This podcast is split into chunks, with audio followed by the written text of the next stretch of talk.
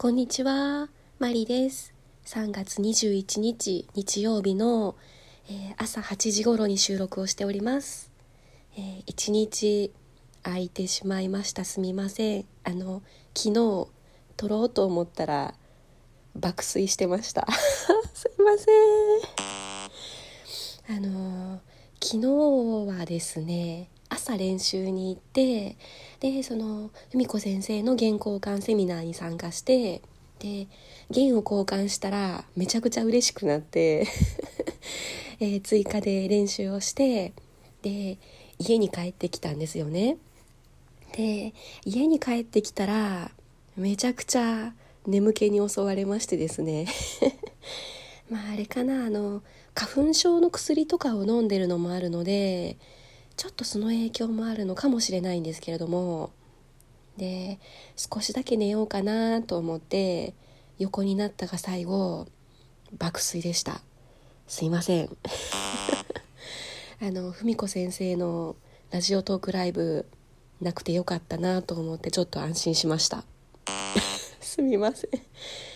あでも文子先生体調崩されてましたね。大丈夫かな？あの私たちが参加していた原交換セミナーでその初心者用の楽器が、えーと、5本用意されていてで、まあ、それを順番に弾いてくださったわけなんですけれどももうそのせいであの体調崩されてっていうふうにおっしゃってたので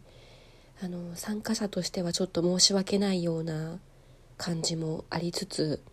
いやでもあのセミナー自体は本当に面白くて勉強になりましたしうん。でなんかこのままセミナーの話に突入してしまいそうなのですいません。ちょっとあの先にギフトのお礼を お伝えします。すいません。えっと元気の玉を2つと美味しい棒2本頂戴しております。いつもありがとうございます。えー、そんなわけでえー、と昨日はですね待ちに待った原稿館セミナー参加してきました。えー、っとですねまあ島村楽器のグランフロント大阪さんであったのであのあれですあのいつもアンサンブルで集まっている同じ部屋であったんですけれどもえー、と定員8名ってなってたのがお一人増えて9名参加っていうことになってました。でえー、っとその最初から文子先生が喋っていたわけではなくてえー、っとその島村楽器の司会進行役みたいな方がいらっしゃってですね。でその方が、えー、まずは弦の種類から説明をしてくださったんですね、えー、弦には3種類あってガット弦とスチール弦とナイロン弦っていう3種類があってで、まあ、それぞれ、えー、メリットデメリットはこんな感じですっていう冒頭の説明の後にその例えばガット弦だと、えー、オリーブとオイドクサが定番ですとかスチール弦だとクロムコアとかゴールドブラカット。で、えー、ナイロン弦だとドミナントとかイルカノーネソリスト。あとエバピラッチやオブリガートが定番や人気商品ですっていうふうに説明をしてくださってでその冒頭の説明の後にですねいよいよ文子先生があの弦の弾き比べをしてくださったんですね。で、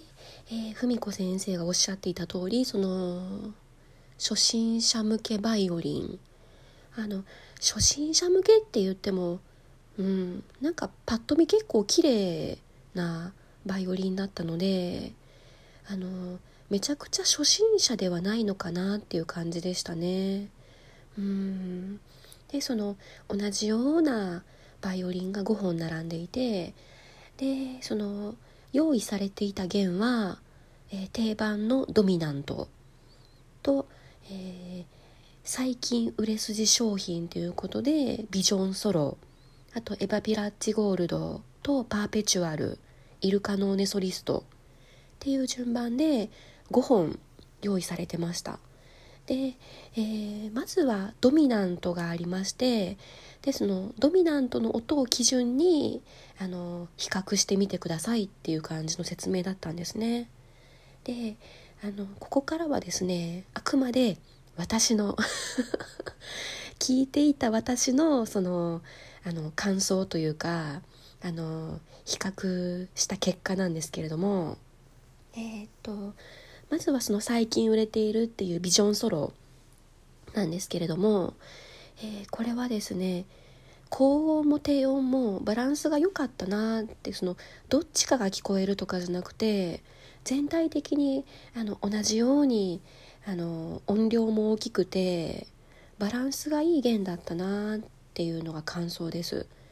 でそのお店の方が推している理由が数時間で弦が落ち着くっていうことなんですね。こう普通は3日間ぐらいだいたい音が下がってきたりとか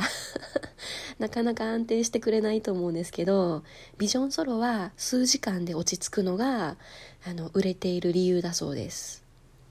で、えー、3番目がエヴァピラッチゴールドですね。えー、私これを選びました あの緑のエヴァ姉さんよりかはあの音が柔らかい感じなのとえー、っとこれ文子先生がおっしゃってたんですけれどもその圧をかけて弾く技術がなくても使いやすい音が出やすい弦ですって文子先生が最後おっしゃってたんですね。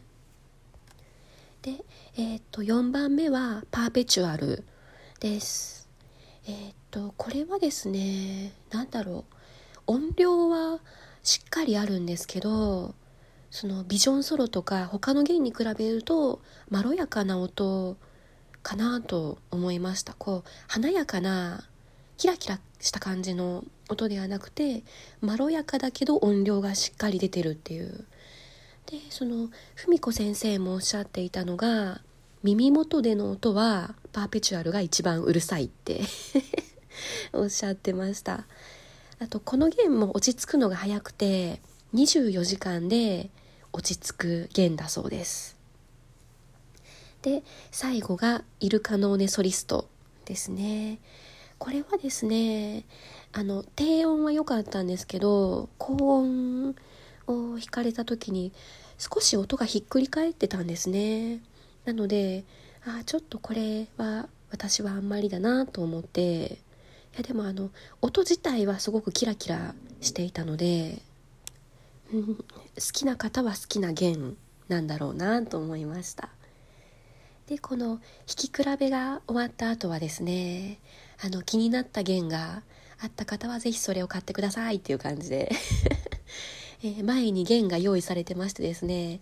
で逆にその文子先生が弾かれた5本以外にあのこんな感じの音にしたいとかあの弦で相談がある方は是非聞いてくださいっていう感じのその質問コーナーみたいになってましてでその皆さん弦を選びに前の方に行かれてたんですね。でえっと皆さんの様子を見てると一番人気だったのがビジョンソロでしたね。まあ、多分その弦が落ち着くのが早いっていうのもあのいいポイントだったんじゃないかなと思うんですけど一人がビジョンソロ選ばれたらあじゃあ自分もっていう感じであの何人か選ばれてましたねあの値段も割と手頃だったんですよねその他のエヴァエヴァ姉さんとかに比べると多分あのすごく値段が うん。それもあって人気でした。で私はというとエヴァ姉さん金エヴァ姉さん試してみたいなと思ったんですけど私が気にしていたのがですねそのなんだろう左手その左指で弦を押さえた時にその張りが強い弦だとこう押しづらくならないかなっていうのがありましてうんその張力弦を張ってる力ってエヴァピラッチゴールドはどんな感じですかって聞いてみたんですね。で、えー、私が今使ってるのがオブリガートなんですけれどもそのオブリガートもエバピラッチゴールドもその張力あの弦の張る強さっていう意味ではミドル同じミドルに属していてまあ同じぐらいですっていうことだったんですけれどもあのちょうどですねエバピラッチゴールドを貼ったバイオリン文子先生がさっき弾かれていたバイオリンがですね前にあるので「あどうぞよかったらあの触ってみてください」って言われてへへ 文子先生が弾かれた後のエバピラッチゴールドが貼られたバイオリン触ってきましたよ。変態。いやそこのあの指板に文子先生も触れたのかと思いながら、えー、あの変態は触ってきました。でその弦を押してみた感じなんですけれども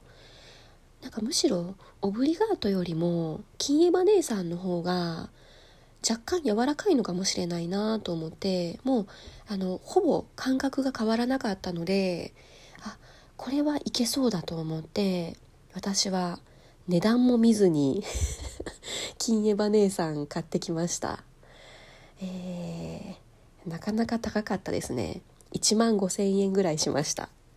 キャー！であの弦を選んだ後はですねいざ自分で張り替えてみようタイムでした。うん。まああの1回はあの1回はというかアーセンだけ自分で張り替えたことがあったのであの試してみたんですが初めて一人で原稿交換できました。嬉しかったです。マリでした。